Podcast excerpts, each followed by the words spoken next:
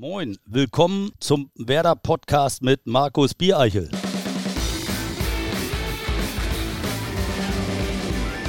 Moin und herzlich willkommen zu unserer 86. Ausgabe des Werder Podcasts, der auch in dieser Woche präsentiert wird von unserem Partner Hakebeck, der Kuss des Nordens. Heute sprechen wir mit einer Werder-Legende. Er gehört zu den größten Werderanern, die dieser Verein hervorgebracht hat, der alleine in über 300 Bundesligaspielen für Grün-Weiß aufgelaufen ist, der insgesamt fast 500 Spiele für Werder absolviert hat, der deutsche Meister, Pokalsieger und Europapokalsieger mit Werder wurde, dem jüngst vor zwei Jahren ein eigenes Lied gewidmet wurde und der am Sonntag seinen 60. Geburtstag feiern durfte. Herzlichen Glückwunsch nachträglich und herzlich willkommen, Johnny Otten. Ja, danke. Schön, dass ich hier bin bei dir. Erst einmal äh, zu deinem Geburtstag. 60 Jahre bist du jung. Wie konntest du feiern mit deiner Family? Ja, wie schon gesagt, also aufgrund der ganzen Maßnahmen, die jetzt im Augenblick herrschen, war das natürlich im kleinen Kreis. Mein Sohn war dabei, noch ein Freund. Also das war äh, wie gesagt, zwei Haushalte, mehr durften wir ja nicht. Und äh, wir haben nett zusammen gekocht, also haben das Beste draus gemacht, gut was getrunken und Essen und Trinken war da im Vordergrund. Also die große Party, die kommt später. Du bist ja mit deiner ähm, Firma Otten Werbetechnik bist du ja nach wie vor mit Werder eng verbandelt. Das heißt, ähm, diese Räumlichkeiten hier unten im äh, Weserstadion sind vielleicht nicht so dein Zuhause, aber wenn du draußen bist, auch die Geschäftsstelle, da bist du ja regelmäßig. Ist das ganz gut, dass man als ehemaliger Spieler immer noch so ein bisschen den Kontakt hat? Auf jeden Fall und äh, das ist auch sehr schön und äh, ich freue mich auch, dass ich in Bremen geblieben bin nach meiner Fußballkarriere und nicht irgendwo woanders abgewandert bin, sondern habe mir hier geschäftlich was aufgebaut und dann auch gleichzeitig mit Werder als Partner ist so was Hervorragendes und da muss ich alle nochmal Danke sagen. Auch hier Hubertus hat mir sehr nette Worte gesagt zu meinem Geburtstag und äh, ob das der Fanservice ist und alle, mit denen ich zusammenarbeite, mit welchen Abteilungen auch immer, freue ich mich so, dass wir ein super Verhältnis haben und die mich da sehr unterstützen in, in meinem Geschäftsbereich. Da sagst du was, Hubertus äh, hat äh, Worte an dich gerichtet, einmal äh, über ähm, werder.de, ähm, aber er hat sie auch nochmal persönlich an dich gerichtet, deswegen spiele ich sie dir gerne nochmal vor. Ich freue mich immer, wenn ich Johnny Orton treffe. Er ist zweifellos ein echtes Werder-Idol und gehört nicht nur zu den besten Linksverteidigern der Werder-Geschichte, sondern war als Spieler auch ein echter Typ. Viele, die Johnny auf der linken Außenbahn nachfolgten, mussten sich an ihm messen lassen. Er steht einfach für eine sehr erfolgreiche Werderzeit und es ist einfach toll, dass er dem Verein auch heute noch auf andere Weise verbunden ist. Er ist zweifellos ein echtes Werder-Idol. Ja, das geht runter wie Öl, ist klar. Und äh, da habe ich auch schon gleich ja gesagt, ich habe mich schon bedankt für die netten Worte und äh, die kann man nicht hier irgendwo anders wiedergeben und äh, da bin ich sehr stolz drauf, klar. Das glaube ich dir. Ähm, kommen wir mal zu dir. Du bist im, in Hagen geboren, Hagen im Bremischen. Das sind roundabout 50 Kilometer hier vom Weserstadion entfernt. Ist man dann automatisch mit Werder irgendwie verbandelt? Also ist man dann Werder-Fan?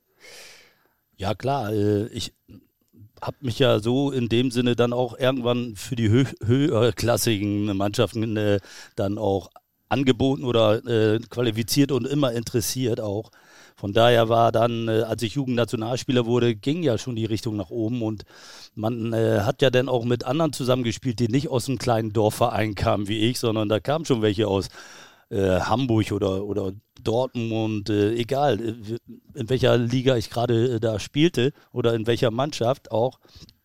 Von daher äh, ging es ja über die Kreisauswahl los und auf einmal war Niedersachsen angesagt. Und da sind ja auch schon Vereine wie Hannover 96, Braunschweig, und Wolfsburg, äh, die auch in der Bundesliga schon spielten. Und äh, ja, danach habe ich mich orientiert dann und da habe ich gedacht, ja, Werder ist vor der Haustür. Ne? Aber du bist ja mit 18, das war 79, glaube ich, bist du jetzt zu Werder gekommen. Aber so als Zwölfjähriger, also in der Phase, wo Bayern und Gladbach halt die absoluten Ausnahmemannschaften in der Liga waren, warst du da schon im Herzen bei Werder oder bist du dann als Kind Heute heißt es in der Bettwäsche geschlafen von. Wie, welche Bettwäsche war es bei dir oder wäre es gewesen? Ja, okay. Äh, wenn, dann wäre es Werder gewesen, auf jeden Fall, weil ich äh, schon hier vor Ort geguckt habe und äh, aber es war noch nicht mit zwölf, also da war ich noch so mehr interessiert für alle Sachen, ist klar. Und ich wusste gar nicht, wo geht die Reise hin mit dir, fußballerisch. Und äh, erst als ich dann in die ersten Auswahlen kam, über die Niedersachsen-Auswahl, da wurde es interessanter. Bin nach Duisburg gefahren zum Länderturnier, wo alle Landesverbände gespielt haben. Da habe ich auch Litbarski getroffen, Lothar Matthäus und ja, alles mein Jahrgang, ne? Und da wurde es interessant und da, mein Vater war immer bei mir und der hat äh, mich unterstützt und äh, hat gesagt, Johnny, bleib am Ball, komm her, Junge. Und äh, der stand an der Außenlinie und hat mich da gleichzeitig auch zum Ehrgeiz äh, gebracht, äh, mich da richtig anzustrengen. Du warst schon in den ähm, Nationalmannschaftsauswahlen, bevor du zu Werder gekommen bist. Ja. Das ist vom Weg her ja schon außerordentlich, weil du hast vorher in Hagen gespielt. Also es war ja nun wirklich mit Verlaub. Also auf der Fußballlandkarte in Deutschland ist Hagen jetzt nicht gerade ich sag mal, der große Fixpunkt, an dem man sich orientiert. Nee, gerade weil die haben mich immer mit Hagen-Westfalen verglichen. Das ist ja auch größer da mhm. äh, vor Dortmund. Äh, und deswegen äh, haben sie immer gesagt, Hagen-Westfalen. Ne? Nee, nee, hier, äh, Landkreis äh, Cuxhaven. Ne? Wie? Gibt es auch noch einen Hagen? Ja, und da kam ich immer her und äh, habe aber trotzdem dann meine Leistungen in diesem kleinen Verein bringen können oder dann auch durch Sondertraining äh, mich weiterempfehlen können für diese Auswahlen, die dann äh, mit 16 äh, sehr lukrativ wurde. Ähm, Jugendnationalmannschaft, ne, da Dietrich Weise, da ging es ja von 16 bis 18 ein sehr entscheidendes Kapitel dann, was da abläuft. Und wenn du da nicht äh, dabei bleibst, dann äh, verlierst du schnell den, den Faden und irgendwann bist du raus. Ne? Und gerade von Verletzungen blieb ich damals verschont. Und da war ich auch ständig hier beim DFB dann eben wenn du in dem Alter 16 bis 18 bist, so, und du bist in der Jugendnationalmannschaft und jetzt kommen die ersten Mannschaften, die sagen, Johnny, wir würden dich gerne bei uns sehen. Dann ist es natürlich naheliegend, geografisch den nächsten möglichen Verein zu nehmen. Das ist Bremen. Aber die waren jetzt auch nicht gerade sportlich halt so erfolgreich. Es gab bestimmt noch andere Angebote. Ja, ich habe äh, insgesamt gesehen, welche Position äh, spielt da mein, mein äh, praktisch äh, einer der äh, wo ich auch gerne spielen will. Ne? Und das war damals Kali Kamp, das weiß ich noch. Äh, der spielte Linksverteidiger und äh, mit 16 wurde ich zum Probetraining eingeladen von Rudi Assor. Da spielte unter anderem hier Glowacz noch und Per Röntwitt und also es war schon eine heiße Zeit und da habe ich natürlich so gespielt wie immer in Hagen und bin da hier richtig zur Sache gegangen. ja, und da waren die natürlich schon begeistert. Und da hat Rudi Assor immer für meinen Vater und für mich äh, Freikarten äh, zugeschickt und dann durfte ich hier die Heimspiele sehen. Also die wollten den Kontakt zu mir nicht verlieren, schon mit 16. Ja, und äh, so blieb es dann auch und irgendwann mit 18 äh, habe ich dann einen Profivertrag unterschrieben hier in Bremen. Das war 79. Und wenn man sich jetzt mal vorstellt, ähm, du kommst 1979 zu Werder Bremen und in deinem ersten Jahr erlebst du möglicherweise das schlimmste Kapitel in der Werder-Geschichte. Ihr steigt ähm, ab. Obwohl es teilweise, wenn man sich die Mannschaft von damals anguckt, es war eine sehr junge Werder-Mannschaft. Äh, auch danach haben sehr viele Spieler eben diese große Zeit mit Otto eingeleitet. Was war das für ein Gefühl, im ersten Jahr gleich den Abstieg zu erleben? Ja, generell war ich mit mir nicht unzufrieden. Ich machte 33 von 34 Spiele. Ne? Also das als 18-Jähriger von so einem kleinen Dorf Hagen. Also ich war äh, überglücklich, nur äh, die, was dabei rauskam mit der Mannschaft, äh, das war natürlich sehr schlecht, dass wir abgestiegen sind, aber es hatte auch Gründe. Äh, äh, Dave Watson ist im zweiten Spiel rot gesperrt, musste acht Wochen aussetzen. Also wir haben, glaube ich, in der Saison acht Liberos gehabt. Da durfte jeder mal Libero spielen und wie wichtig ist ein Libero damals gewesen. Nicht? Und das war der Knackpunkt. Wir kriegten äh, praktisch immer viele Tore rein, äh, weil die Abstimmung hinten passte nicht. Ich habe meinen Job ganz gut gemacht, aber das zählte im Endeffekt, Endeffekt überhaupt gar nicht. Aber äh, naja, wir haben dann aber Gott sei Dank die Truppe zusammenbehalten und im zweiten Jahr, also in der zweigeteilten zweiten Liga, sind wir dann prompt wieder aufgestiegen und da war wieder alles gut. Und ich hatte einen Zwei-Jahres-Vertrag. Ich habe auch nicht daran gedacht, wegzugehen äh, weil ich auch nicht unbedingt einen Vertrag hatte da für die erste Liga, aber ich äh, fühlte mich hier wohl und war ja akzeptiert, ne, als Stammspieler oder als junger Spieler das geschafft zu haben, in der ersten Liga zu spielen. Und du hast es vor allem geschafft, äh, nicht im, auf Anhieb, aber trotzdem äh, mit 22, 23 Jahren dich für die deutsche Nationalmannschaft zu qualifizieren. Das war die Mannschaft, die 1980 äh, gerade Europameister geworden ist, 82 im WM-Finale gegen Italien verloren hat und dann auf dem Weg war zur EM in Frankreich. Jupp Derwal war damals der äh, Nationaltrainer. Und der hat dich dann auch eingeladen, 1983 ähm, zu einem Länderspiel in Portugal. Das war dann dein Debüt.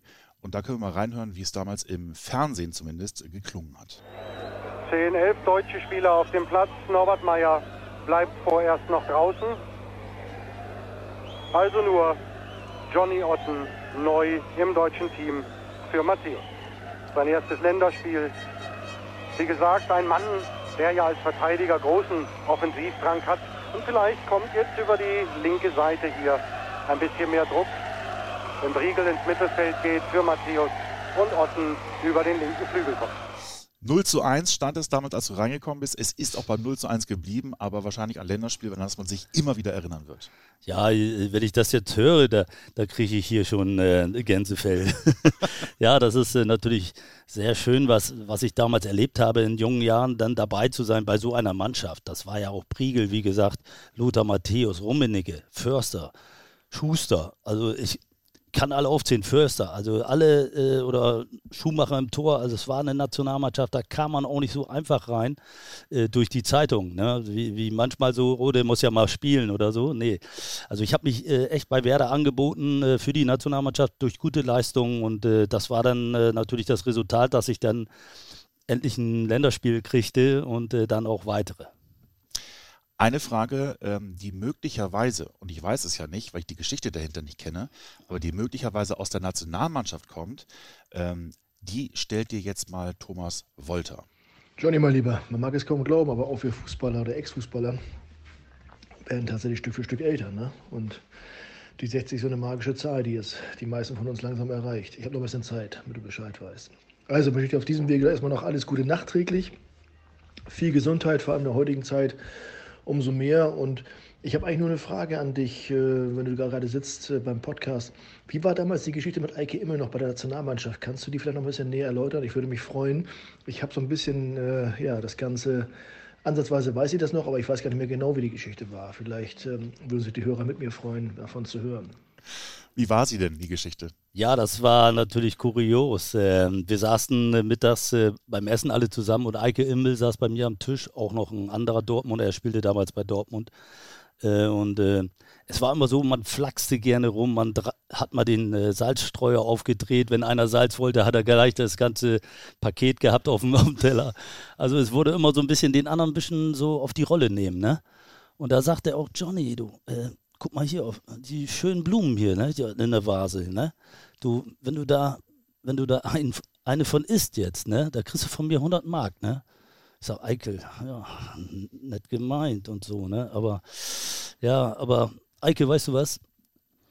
Wenn du, ne, ich gebe dir 1000 Mark, ne, wenn du geradeaus guckst, ne? so da, waren natürlich alle begeistert. Da hatte ich natürlich gleich das richtige Ding dagegen. Ne? Und da, da war ich, äh, das habe ich allen erzählt und die waren gleich von, sind alle irgendwo, äh, ja, die haben gesagt, Johnny, da hast du richtig einen rausgehauen, auch gleich richtig dagegen gehalten. Ne? Also immer die vom kleinen Verein, die sollten ja immer so ein bisschen auf eine Rolle genommen werden. Und weil er von Dortmund sagt, Johnny, biete ich mal an, da eine Blume zu essen, da habe ich gesagt, Eike, wenn du geradeaus guckst, kriegst du 1000 Euro. Mark. ja, er hatte ja so einen leichten, leichten Silberblick. Silberblick. Okay. Ja, genau. Und da habe ich gedacht, das kannst du mal bringen. Hat aber nicht zu nachhaltigem Schaden nee, geführt. Gar nicht. Äh, er guckte ganz, er sagte gar nichts mehr an dem Tisch und alle haben sich nur fast in die Hose gemacht. ja. Du hast tatsächlich ähm, obwohl du ja nicht nur bei Werder zu einem der besten Linksverteidiger, ich meine, früher war es ja dann eher Vorstopper, nicht klassischer Linksverteidiger, aber du gehörtest zu denjenigen auf der Position, äh, bei dem man sagt, ähm, sehr talentiert, vielleicht einer der besten, die Werder jemals hatte. Und trotzdem nur sechs Länderspiele. Lag es tatsächlich auch an Franz Beckenbauer? Nein, generell lag es äh, an meinen Verletzungen, die ich äh, zu gerade zu der Zeit hatte, wo Franz Beckenbauer an die Macht kam als mhm. Bundestrainer oder als Interimstrainer mit Osig zusammen. Und da äh, hier Dortmund gegen Quallo hier im Heimspiel gegen Dortmund nach nicht mal zehn Minuten äh, hat er mich von hinten eben umgegrätscht, also ins Standbein und da hatte ich diese schwere Knieverletzung. Da war ich gerade auf dem Weg nach Rom, ne, 1990. Da war das und äh, ja, das hat mich natürlich so aus der Bahn geworfen, ist ja klar, mit so einer schweren Verletzung. Aber da war ich wieder auf dem Sprung in die Nationalmannschaft mit äh, Franz Beckenbauer als Bundestrainer. Mhm. Ja. Man neigt ja dazu, ähm, wenn man älter wird, dass man auf solche Ereignisse zurückblickt und äh, immer mal wieder sagt, also manche machen das, hätte ich nur damals oder wäre das und das nicht passiert. Ertappst du dich dabei auch oder bist du mit dir da völlig im Reinen? Nein, generell äh, ist es so, aber als junger Spieler äh, hatte ich damals ja auch nicht die Möglichkeiten, dass, wenn ich mal weg wollte oder mich äh, ein bisschen unzufrieden fühlte im Verein oder Angebote sind ja schon abgeprallt oben bei Willy Lemke oder so. Ne? Die hat ja gar nicht den Hörer abgenommen, wenn er Bayern München angerufen hat oder so. Ne? Ist ja klar.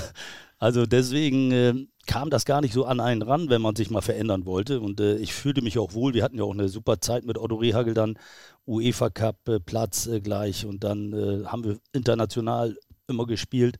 Also ich war auch nicht unzufrieden, ich musste nicht unbedingt weg, aber es hätte schon mal sein können, weil äh, damals zu der Zeit, wo ich auch gut drauf war als Linksverteidiger sowieso, dann äh, hatte Bayern äh, Linksverteidiger gesucht. Und das war nochmal so, wer, was wäre, wenn gewesen? Hätte ich jetzt hier mit Lederhose gesessen oder weiß ich nicht. ja. Hättest du dich da wohlgefühlt, glaubst du das? Ja, generell bin ich das nicht. Ne? Ich bin kein äh, Bazi oder so, ich sag mal äh, ein Münchner oder wie auch immer. Also nee, äh, man ist hier erdverwachsen und das zahlt sich ja auch im Nachhinein aus, so wie jetzt dieser Kontakt noch zum Verein hier als Legende äh, zu sein und hier im Umfeld zu wohnen und äh, geschäftlich noch mit dem Verein und immer den Kontakt noch zu haben. Wie läuft es hier im Verein mit Fiebern? Und das ist das Schöne. Also deswegen äh, war für mich auch nie äh, so, ich muss jetzt unbedingt weg hier. Nein, ich fühlte mich hier so wohl und das zeigt sich jetzt ja auch immer noch, wie herzverbunden man immer noch zusammen ist. Damals war es ja auch noch die, die Werder-Familie, wo man jetzt nicht mehr so oft drüber spricht. Ne? Es ist alles ein bisschen abgebröckelt mit der Werder-Familie. So, es kommen natürlich auch andere an die Macht. Ne? So, ich habe ja noch Franz Böber und äh, ja, alle, die äh, damals mit Franz Böber, Klaus-Dieter Fischer und so, alles die, die den Verein dahin gebracht haben, wo er jetzt ist. Und international mit Thomas Schaaf als Trainer in den 90ern. Also das war super und äh, das möchte ich auch nicht missen. Deswegen äh, habe ich nie einen Gedanken verschwendet, Bremen zu verlassen. Und in einer guten Familie streitet man sich ja auch bekanntermaßen. Und dann in Anführungsstrichen äh, kotzt man sich ja auch gerne mal woanders aus, wenn es mal zu Hause nicht ganz so gut läuft. Und das hast du ja auch gemacht. Ähm, eine, eine Geschichte, die nachhaltig äh, zumindest bei den externen Medien ähm, für Anekdoten gesorgt hat. Äh, ich erinnere dich mal ganz kurz dran, ähm, Pokalfinale 89 gegen Borussia Dortmund. Okay. Ich hatte vor kurzem mit äh, mhm. Ludwig Ewerts und Henry Vogt gesprochen und Ludwig Ewerts äh, erzählte mir folgende Geschichte. Ähm, du wirst dich sicherlich auch dran erinnern. Ja. Ich ähm, habe eine Situation sehr, sehr äh, stark in Erinnerung. Werder Bremen spielte äh, das Pokalfinale in Berlin 1989 äh, gegen Borussia Dortmund. Äh, wir haben damals als Journalisten noch im gleichen Hotel gewohnt wie die Mannschaft im Interconti. Und äh, zur Halbzeit hatte Otto Rehagel Johnny Otten ausgewechselt. Da stand es 1-1 und das Spiel ging 4 zu 1 verloren. Äh, Johnny hat äh, im Hotel abends äh, richtig schön stramm am Glas gehangen und fing dann plötzlich an, äh, gegen äh, Otto zu ledern. Er hätte das Pokalfinale verloren, weil er ihn halt ausgewechselt hat.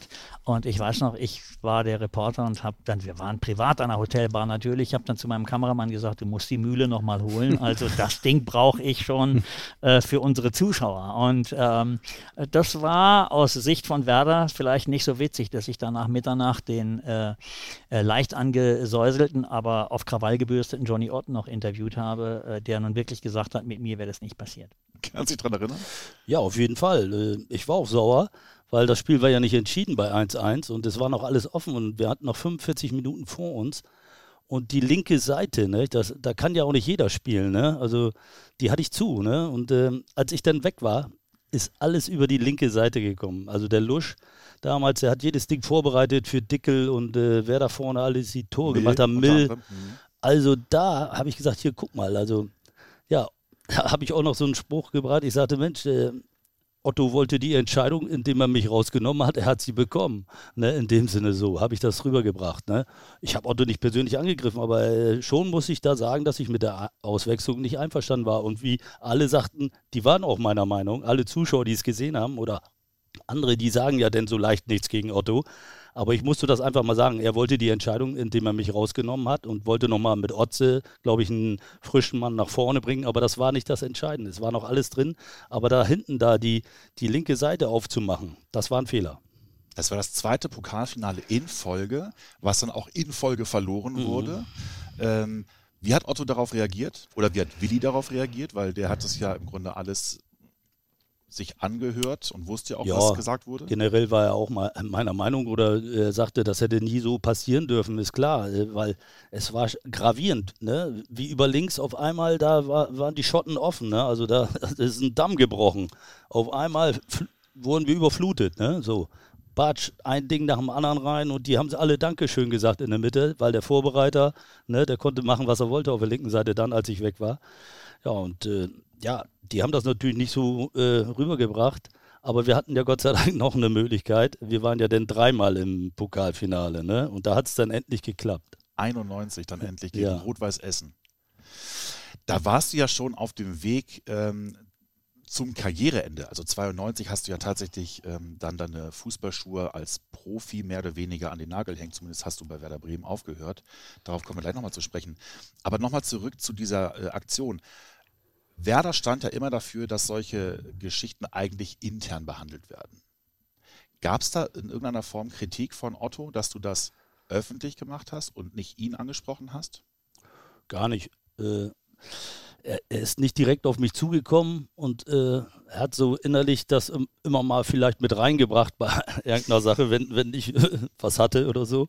Dann hat er es vielleicht nochmal erwähnt. Doch in, in der Mannschaft, dann hat er es immer so ein bisschen angedeutet hier. Wenn hier einer was zu sagen hat, so ungefähr nicht, dann äh, bitte ne, soll er das mit mir besprechen oder wie auch immer. Ne? Oder das soll hier schon unter uns bleiben. Ne? Aber nee, Johnny, da hat er mir so einen kleinen beigebügelt dann mal in der Mannschaftsbesprechung. Und hat gesagt, ja, hier kann ja jeder äh, was machen, aber nicht so. Und äh, die müssen erstmal sie selber an sich denken. Und er hat das immer ein bisschen umschrieben. Ne? Und äh, ja, hat er gut gemacht. Aber er wusste auch, was er an mir hatte. Ne? Und er, er, er, gesteht natürlich ungern Fehler ein, Trainer, ne? So öffentlich jedenfalls. Ne? Dann hat er es mal angedeutet leicht, aber nie ehrlich zugegeben, dass das ein Fehler war. Nee. Du warst ja Teil ähm, einer der erfolgreichsten Werder-Mannschaften oder Dekaden, die Werder hervorgebracht hat. Du bist deutscher Meister geworden, du bist Pokalsieger geworden 91 und eben Europapokalsieger 92. Du hast persönlich ja zwei der insgesamt vier Wunder von der Weser persönlich miterlebt. Also gegen Spartak Moskau und Dynamo Berlin warst du mit dabei. Wenn du die anderen beiden mit dazu nimmst, also Anderlecht und Lyon, ähm, was war für dich das größte Wunder von der Weser? Spartak Moskau, ungelogen. Also da verloren wir 4-1 und dann dieses Nebelspiel unter diesen Bedingungen. Manche Zuschauer haben ja gar nicht die Tore mehr gesehen, glaube ich, von den Rängen. Also es war, äh, und äh, das Einzige war auch, wie viele Mitspieler in dem Spiel, entfiel ja, wir haben gut losgelegt, ich glaube bis 3-0 und dann 4-0, 4-1. Dann haben wir wieder überlegt, warte mal, und dann haben wir noch eins gemacht, dann machten die das 4-2 oder 5-2 und dann mussten wir wieder rechnen mit dieser auswärts geschossenen Tore. Mhm. Da mussten wir ja wieder rechnen. Mensch, äh, wie ist jetzt, sind wir ja weiter oder müssen wir noch einen schießen und ja, weiter, weiter, weiter, komm, schießen noch ein. dann machten wir das 6-2, da habe ich, glaube ich, die Flanke zu Gunnar Sauer noch, der machte das Kopfballtor. Also das war für mich das herausragende Spiel. Dynamo Berlin an zweiter Stelle, dieser Kantersieg hier 5-0 Traumtore dabei. Das kommt dann an zweiter Stelle. Und Neapel hatten wir in Neapel schon gegen Maradona, hatten wir ja schon mit 3-2 da einen vorgelegt, dass er hier nur noch sich in den Katakomben warm gemacht hat, Maradona, und äh, hat, traute sich gar nicht mehr raus. Da gewinnen wir auch noch 5-1 hier gegen, gegen Neapel. Nicht? Also das waren für mich die drei äh, sehr schönen und, und wichtigsten Spiele oder, oder Highlights oder Wunder von der Weser. Hm. Kommen wir mal kurz zum Europapokal. Ähm, und kommen wir mal zum Februar 1992. Du warst Teil einer Gruppe von jungen Männern, die mit ihren Frauen äh, im Santorini in Delmenhorst saßen. Unter anderem waren dabei Uli Borowka, Oliver Reck, Günther Hermann, Manni Bockenfeld und Klaus Allofs. Du erinnerst dich? Ja. Was mhm. war da Thema? da war Thema, dass äh, wir kurz vor, äh, vor, dem Endspiel standen. Ne? Und naja, hatten, kurz vor dem Endspiel. Ja, Ihr ja. musstet doch gegen Istanbul und gegen Brügge spielen. Ja, auf jeden Fall haben wir gesagt, Mensch, das ist ja auch nicht mehr so weit. Wir sind jetzt im, im Viertelfinale und dann kommt Halbfinale. Aber da haben wir so zusammengesessen und sagen, Mensch, wenn das alles gut geht ne? und wir sollten ins Endspiel kommen und dann noch gewinnen, da müssen wir irgendwas machen. Also dann, äh, wie sieht es aus mit, mit der Glatze schneiden und so, ne? Und da, da hatten wir natürlich was gesagt. Oh ja, das machen wir, komm. Und dann war es ja nachher soweit. Und äh, auf jeden Fall haben wir es da in dem Lokal beim Essen, haben wir das so gesagt, das müssen wir machen, weil das ist ja auch, also das ist ja auch einmalig, wenn du Europapokal der Pokalsieger bist, muss das ja auch besonders für dich aussehen, dann nachher, wenn du denn da mit Glatze stehst oder ein kurzer Schnitt ist da auch bei rausgekommen, weil Uli hat den Anfang gemacht, da haben alle gesagt, oh, eine Glatze, das sieht ja wirklich. Ja, Uli hat eine Nasra so gemacht, glaube ich, ne? Ja, Dieter Eils, ne? Ja. Der hat ihn da in Lissabon, hat er den noch, äh, ja, da hat er den noch die Glatze geschnitten. So, und dann kamen wir ja dran. Dann sind wir aber hier zu so einem äh, Friseur gegangen. Wir haben gesagt, wir, wir lassen da nicht nochmal Dieter ran. der ist rigoros. Ne? Dann sind wir hier äh, alle zum Friseur gegangen. Ich glaube, am, am, am, Stern, da war ein Friseur und da habe ich noch Bilder letzt gekriegt, wo wir denn davor stehen und alle mit kurzer Schnitt und Uli mit Glatze. Ja. Also es war, insofern war es ja eine, eine Wette, die im Grunde okay war, ja. weil man konnte nicht ja. absehen, dass ihr tatsächlich den Titel gewinnt. Weil äh, ihr musstet ja erstmal gegen Istanbul weiterkommen. Da habt ihr im Hinspiel habt ihr 1-0 hier im Weserstadion gewonnen. Und dann seid ihr im Schneetreiben in Istanbul gewesen. Das ist 0 zu 0 ausgegangen. Aber wenn man das nochmal sich äh, vor dem geistigen Auge nochmal versucht zu vergegenwärtigen, es war in beiden Spielen, sowohl in Istanbul als auch danach in Brügge, du hast ja beide Spiele auswärts miterlebt, äh, sagen Menschen, die das miterlebt haben, sie haben selten so viel Hass erlebt wie in diesen beiden Spielen, in Istanbul und Brügge. Siehst du das ähnlich? Ja, okay. Äh, ja, jeder wollte ins Endspiel kommen, weiterkommen und äh, es war schon äh, alles so, ja, Knöchel hoch, knöcheltief, je nachdem. Wir haben da schon erlebt, dass äh, ja, Hass in dem Sinne, aber ja, man gönnte sich nichts und äh, man sah es auch in den Augen der Spieler. Entweder machst du da mit oder musst dich auch unter Kontrolle haben mit deinem, was die dir entgegenbringen. Da darfst du ja nicht irgendwie die Kontrolle verlieren dann im Spiel. Und ich habe da meinen Job gemacht, weiß ich noch, ich war der Schneefluch da in Istanbul, ey. Ich habe, glaube ich, nur echt Schneeflug gemacht. Das war schon der Hammer. Da haben wir das 0-0 über die Runden gerettet. Ein Ding von der Linie gekratzt und Olli, wir waren da alle Rune Bratzet und so. Wir haben uns angeguckt und haben uns gesagt, was ist hier eigentlich los? Ja, das ist wie, wie eine Schneeballschlacht, aber, aber richtig zur Sache, ja. Also war schon einmalig und in Brügge genauso, ne? Ja, ich habe immer gegen die, die Top-Stürmer gespielt da. Otto sagt hier den da, ne? Weißt du Bescheid? Ja, und dann habe ich den natürlich dann auch äh, bekämpft und äh, mit allen Mitteln, die mir zur Verfügung standen. Und da haben wir, Gott sei Dank, habe ich da meinen Job gemacht und habe einen Teil dazu beigetragen, dass wir Euro ins Endspiel kamen. Und da hast du dann nicht gespielt. Du hast tatsächlich nur diese genau. beiden Spiele gemacht, ja. Ne? Istanbul und Brügge. Ja. Ähm, und es war ja abzusehen, dass du deinen Vertrag nicht verlängern wirst oder dass Werder deinen Vertrag nicht verlängern wird. Das heißt, 92 ist im Grunde Ende. Warst du da sehr enttäuscht?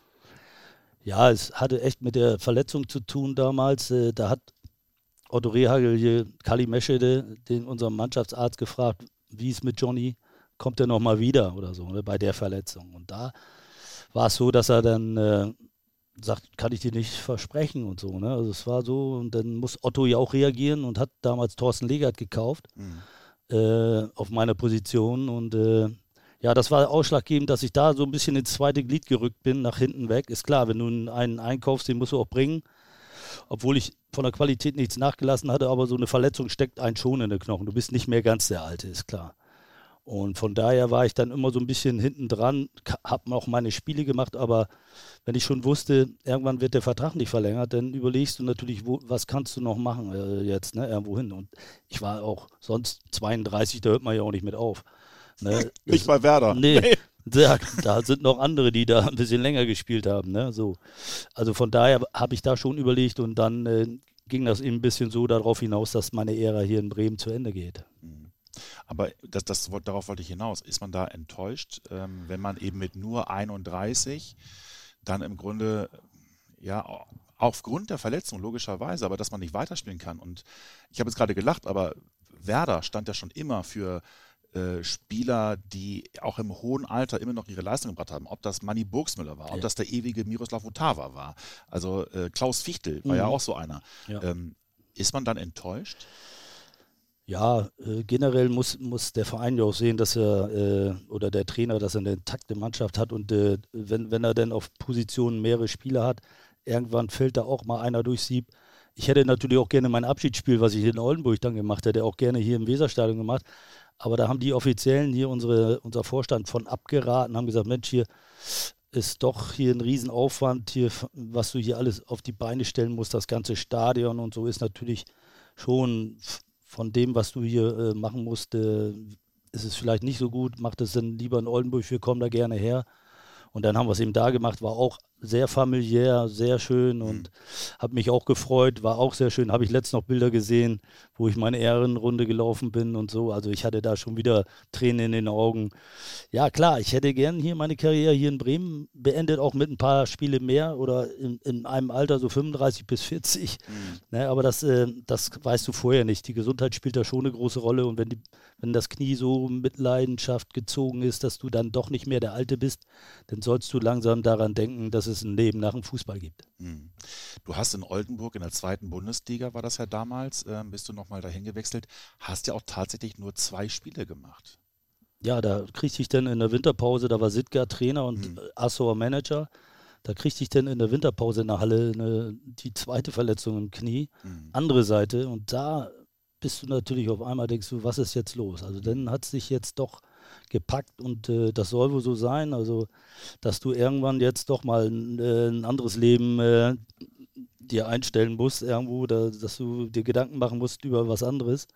Und äh, ob du nun Trainer wirst oder ja, du bleibst im Fußball verbunden. Ich spielte noch immer Traditionsmannschaft, dies und das, was so ging, nicht? oder bin noch mal da zu so einem kleinen Verein gegangen. Das ging alles noch. Aber irgendwann sagst du auch, jetzt lass deinen Körper mal ein bisschen in Ruhe und äh, konzentriere dich mal auf ein anderes Geschäftsleben, weil das kannst du eh nicht ewig machen bis zum Rentenalter, das Fußballspielen. Es waren drei kleine Vereine. Jo. Also klein, ne? Also in Anführungsstrichen, weil äh, alle in Kloppenburg, in Schönberg ja. und in Rotenburg an der Wümme würden jo. sagen, ey, wir sind alles andere als klein. Ja. Für die hast du auch noch ein paar Mal gespielt, genau. aber nie wirklich lange. Nee das war eben so, weil da Günter Hermann war Trainer da und der eine da. Dann so, hast du das mal gemacht aus Gefälligkeit, auch in Osten, Aufbauhilfe Ost war das damals schon. Ne, Schorsch Müller, der bei Bad Schwartau oder Manager war beim Handball, der hatte mich angesprochen, der hat mich da hergeholt. Also das war dann immer so, Johnny, willst du das nochmal machen? Ich sage, na klar, es, es, hält mich ja auch ein bisschen fit noch und da habe ich es gemacht und äh, du, wir sind da ein paar Mal aufgestiegen, war eine schöne Zeit. Ich musste da zweimal mal hin und weg fahren aber gleichzeitig äh, möchte ich das alles nicht missen, was ich noch so gemacht habe dann. Ne? Hm. Du hast dann nach deiner Karriere erstmal einen Sportartikelladen aufgemacht und dann später eben in Otten Werbetechnik. Bist du mit all dem, was du jetzt entschieden hast, rundum zufrieden oder würdest du mit dem Wissen von heute was anders machen?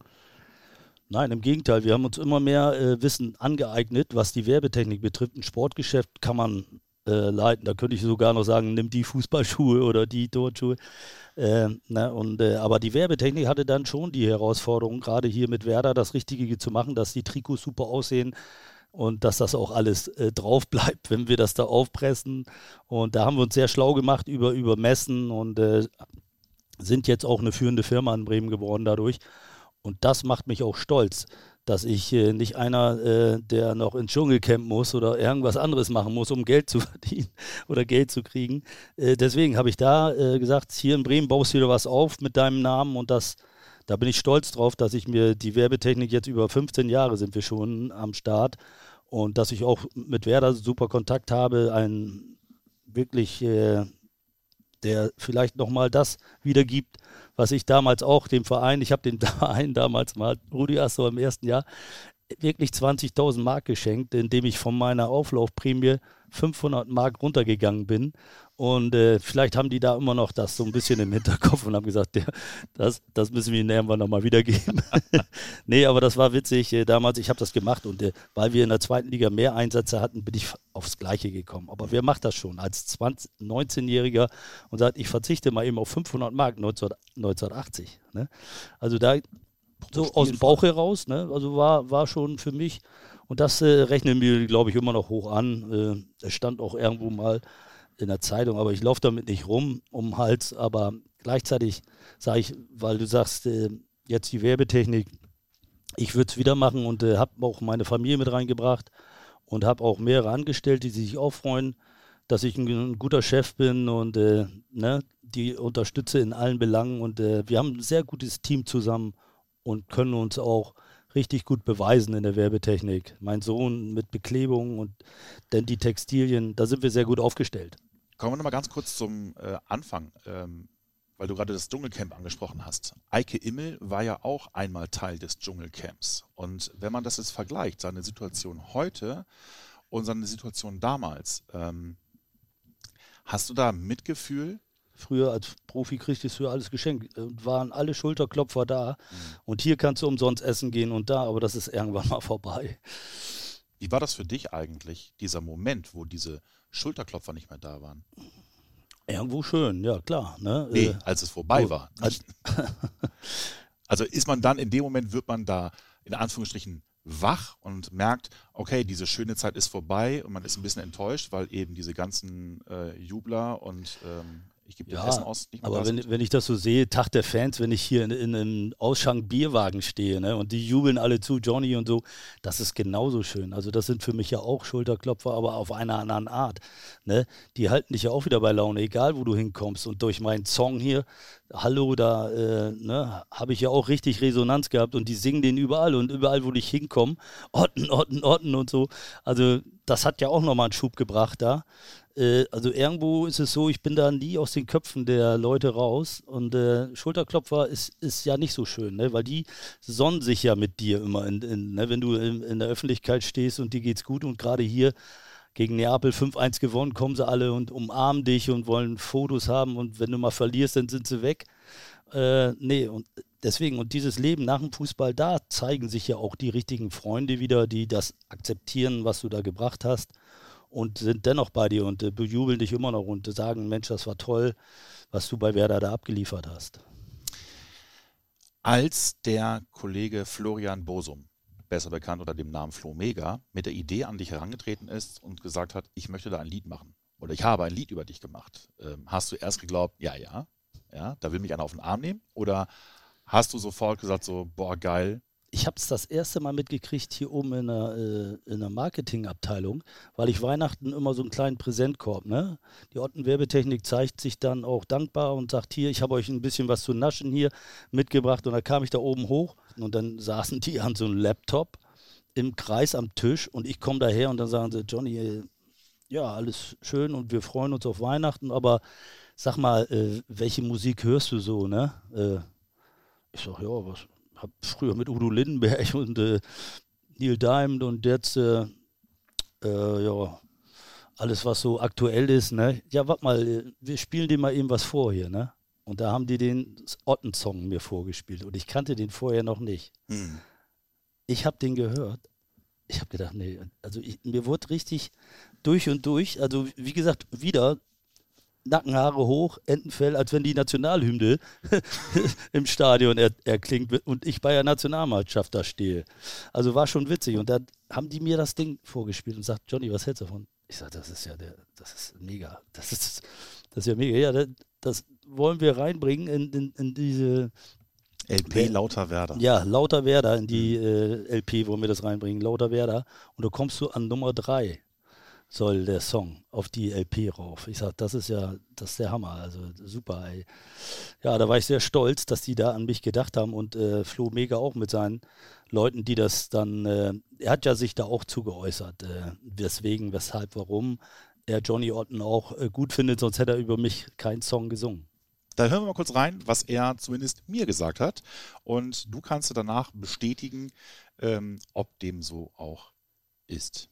Der Song Johnny Otten ist entstanden, weil äh, im Keller meines Onkels in Hastedt hing ein Werder-Poster. Und da habe ich meinen Vater gefragt, wer ist denn Johnny Otten? Da hat er gesagt, ach, das ist ein Libero. Und von da äh, an fand ich den irgendwie cool. Und ich habe dann auch irgendwie auch auf meinen Gästelistenplätzen, wenn da Leute eingeladen worden sind, wo wir nicht wussten, ob die jetzt kommen oder nicht, äh, oder ob mehrere kommen oder ob nur einer kommt, haben wir meistens äh, Johnny Orton genommen als Namen, als Platzhalter. Und äh, ich finde einfach, das ist ein, ist ein Charakter. So, ja? Er sieht aus wie so ein Centurio von Asterix und ist für mich so ein ehrlicher ähm, Dude einfach so. Der ist einfach so geerdet auf eine Art und irgendwie so ein kleiner Indianer so.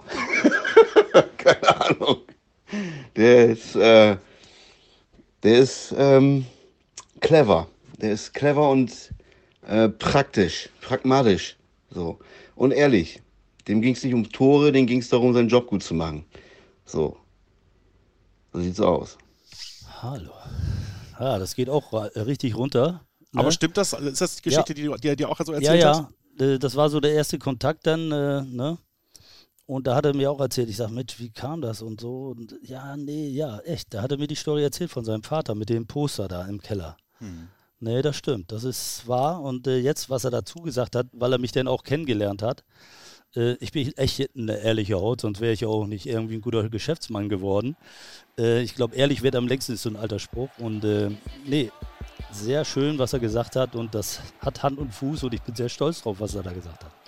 Und deswegen hören wir jetzt nochmal in den Song rein. Alle Jungs in meiner Klasse waren Fans.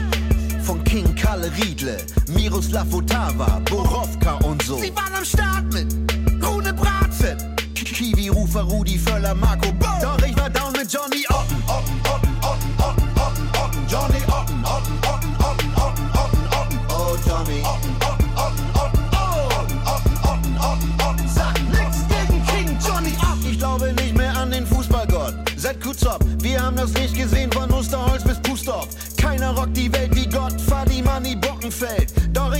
immer Johnny Otten auf den Sockel stellen. Keiner hat so viel Scoville wie Thomas Schaaf. Was war, war. Was wird, wird. Wir holen die Schale in die Stadt. Normal, normal, wir gehen ab, wow. Und dann hängen wir ab am Weserstrand mit, mit, mit neuer Bandenwerbung. Die von Bremerland. Kiwi Rufer macht elf von elf Elbern rein. Diese Männer werden immer für mich Helden sein. Der Eisenfuß, der Kugelblitz, alles schön und gut. Dieses Ding ist nicht zu toppen. Sagt nix gegen King Johnny Otten. Otten,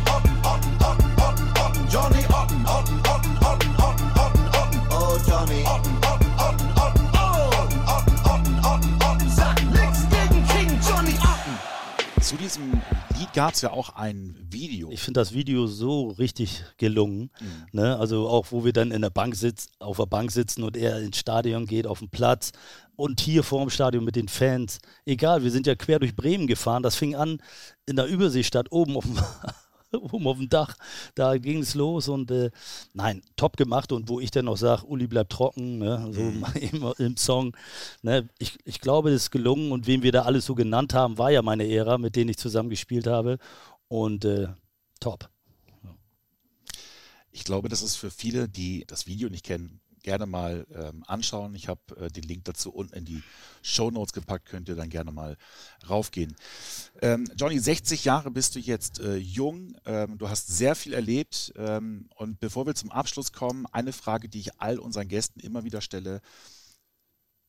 Welchen Wunsch möchtest du dir in deinem Leben noch einmal erfüllen?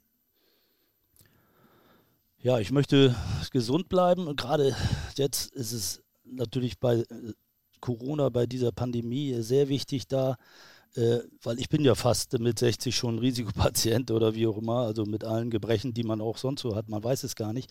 Aber ich wünsche mir eine lange Gesundheit und dass ich noch viel erleben kann und auch über meine Werbetechnik dann das natürlich immer äh, begleite, aber dann auch mal äh, praktisch nochmal die Welt bereisen, den Fußball nochmal woanders äh, sehen, nicht nur in Deutschland, auch mal woanders hinzureisen. Ich bin demnächst diesen Sommer, wollte ich zu Rune Bratze nach Norwegen ihn da besuchen, dann zu Kiwi Rufer natürlich mal. Da mache ich einen Riesensprung über, über den Ozean. Und äh, nee, also das sind so Sachen, die ich gerne mal machen will, wo ich auch äh, Mitspieler noch mal gerne besuchen möchte, wo die jetzt, äh, wo die leben zu Hause. Also das ist so mein Wunsch, dass ich das noch mal mache. Toll. Johnny, vielen Dank. Hm, danke auch. Das war die 86. Ausgabe. Ich hoffe, es war wie immer unterhaltsam und ihr hattet Spaß beim Zuhören. Solltet ihr Anregungen oder Fragen haben, dann schickt uns gerne eine Text- oder Sprachnachricht per WhatsApp an die Nummer 0174 668 3808. Die Nummer findet ihr wie immer auch unten in den Show Notes. Denkt dran, dass ihr diesen Kanal auch abonnieren könnt, denn dann verpasst ihr keine weitere Folge mehr. Zu hören gibt es uns nach wie vor auf Soundcloud, Spotify, dem Apple Podcast oder dieser. Ich hoffe, wir hören uns auch kommende Woche wieder. Bis dahin, macht's gut. Tschüss.